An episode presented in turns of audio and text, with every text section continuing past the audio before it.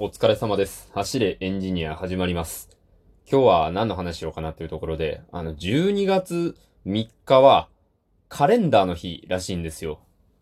まあこれなぜかというと、なんかその、もともと、あの、太陰太陽暦を使っていた時から、あの、太陽暦に移行した日が、そのなんか12月3日だったから、その12月3日がカレンダーの日ってことになってるらしいんですけど、まあ、ということなのでね、なんかカレンダーの話しようかなと思うんですけど、僕ね、カレンダー使うの苦手なんですよね。あの、なんて言うんですかね。そもそもまだ日めくりカレンダーは向いてないんですよ。あの、毎日めくるっていうのがね、全然できない。あの、一回使ったことあるんですけどね、一週間ぐらい溜まって、7枚一気に重ねてベリッみたいなことはね、もうザラにあって、なんか、結局、1年最後までちゃんと使うことがなかったんですよね。日めくりカレンダーって、あんまりこう、なんか、それこそね、あの、毎日格言が書いてありますとか、なんかそういうのでもない限り、あのー時代に合ってないんじゃないかって気がするんですよね。だって、スマホ開いたら今日の日付出てるじゃないですか。で、あの、日めくりカレンダーって、今日の日付しか出てないじゃないですか。じゃあもうスマホの画面だけで解決しちゃうんですよね。その見たい情報ってすべて。だからね、日めくりカレンダーはね、なんか、あの、松岡修造毎日、日めくりカレンダーみたいなのがあるじゃないですか。あの、めくるたびにお米食べろとか、熱くなれよとか、頑張れ頑張れできるできるとかね、そういうの書いてあるやつ。ああいうのとかでもない限りね、やんないかなと思うんですけど、僕なかなかね、あのー推してる芸能人とかがいないのでね、あんまりそういうのもね、ないんですよね。芸能人以外でなんかないんですかねそういう、なんか豆知識とかでもいいんですけど、技術書みたいなね、なんか、毎日一個、あのエクセルのコマンドが書いてあるカレンダーとかあったら、そういうのとかだったらね、まあ、エクセル僕そんなガチで使うことはあんまないですけど、ね、そういうのだったらいいんじゃないかなと思うんですよ。例えばね、あの、コントロール C でコピー、明日はコントロール V でペースト、あ、昨日コピーしたやつを今日ペーストするんだね、みたいな。なんか別にね、そんな、そういうわけじゃないですけど、そういうようなね、あの、実用的なやつとかあったらいいかもしれない。なんかね、あの、あるんですよ。職場の人でね、ジャニーズのすごいファンの方がいて、なんかその人の机の上には、あの、なんか関ジャニのね、日めくりのやつがあってたんですよ。日めくりだったかな？多分日めくりなんですけど、関ジャニのカレンダーとかあったりして、なんかそういうこう、推しのがいる人はね、それ使えばいいかなと思うんですけどね。なんか僕なかなかあんまり合うのがなさそうだなと思ったんですよね。で、その、まあ、カレンダーで一番メジャーなのって、1ヶ月ごとのカレンダーじゃないですか。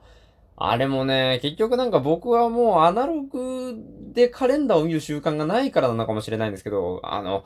Windows ね、パソコン使ってたら、あの、右下クリックしたら、カレンダー出るじゃないですか。それがあればね、わざわざ卓上に1個置いてある必要がないんじゃないかとか、いう気がしちゃって、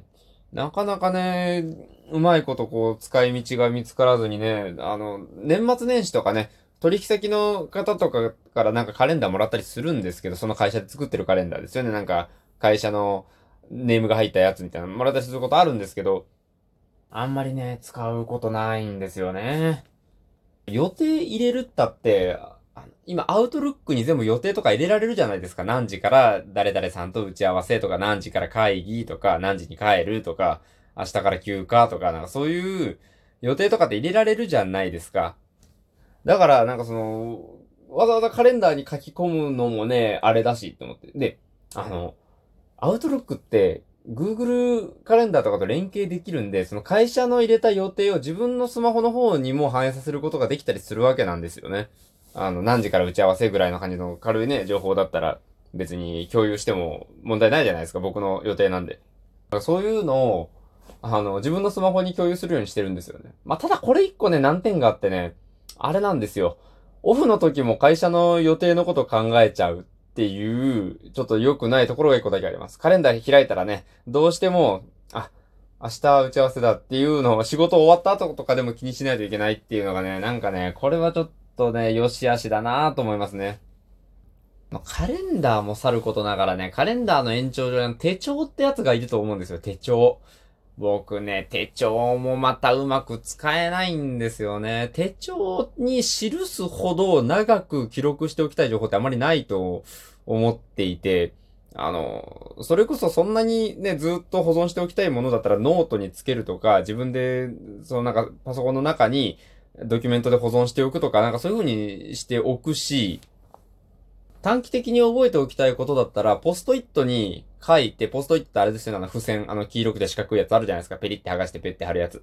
あれに書いて、もうなんかパソコンの縁とかに貼っといて、それが終わったら、やるべきこととして書いといて、それ終わったらもうそのままくしゃくしゃって捨てちゃうみたいな。なんかそういう風にね、してる方がなんか身軽というか、タスクの管理がしやすいなと思っていて。なんかだから、あんまり手帳もね、僕使わないんですよ。だって予定はパソコンに入れる。そうやってやりたいタスクの管理は付箋に書いて貼っちゃう。長期で覚えておきたいこととかは、もう、あの、自分でドキュメント作って保存しちゃうってしたら、もうね、手帳もね、あの、何年かに一回買うんですよ。2年に一回ぐらいのペースで、やっぱ、社会人たるもの手帳をちゃんと使わなければっていう気持ちになって、ちょっと買はするんですよ。手帳買いはするんですけど、結局ね、なんか最初の2ヶ月ぐらいしか使わないんですよね。あれのね、なんか使う必然性とか使ったら他のに比べてこんな便利なことがあるんですよっていうのがあればね、ぜひね、知りたいなと思いますね。ぜひこれね、聞きたいところです。まあなんかね、あの、今日、カレンダーの話するつもりが手帳の話にも結構広がっちゃったんですけど、まあ、僕の手帳カレンダーについての思うところはそんなところですかね。まあね、残り今年もね、あと1ヶ月切ってるんで、カレンダーとか手帳を買う人っていうのは、まあ、4月で切り替わるやつじゃなかったらね、そろそろ買う頃なんじゃないかと思うんですよ。おそらくね、書店には今カレンダー、来年のやつがやっぱり並んでるんじゃないかなと思うんですよね。はい。まあ僕あんまり最近書店行ってないんで、ここ2、3週間ぐらい行ってないんであれなんですけど。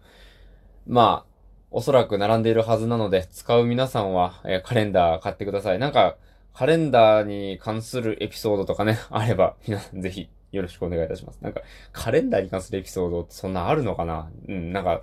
うん、書けるもんなら書いてくださいぐらいの感じですけどね、ないでしょ。カレンダーエピソードってなかなかないでしょ。うん。なんで、まあ、ご意見感想なんでも、お便りでよろしくお願いいたします。あとはリアクションや、えー、リアクションやなんだっけ？リアクションフォローですね。あとはね、あの、ツイッターで感想を書いてくれるとすごく嬉しいので、それもよろしくお願いいたします。それではご清聴ありがとうございました。お疲れ様でした。失礼いたします。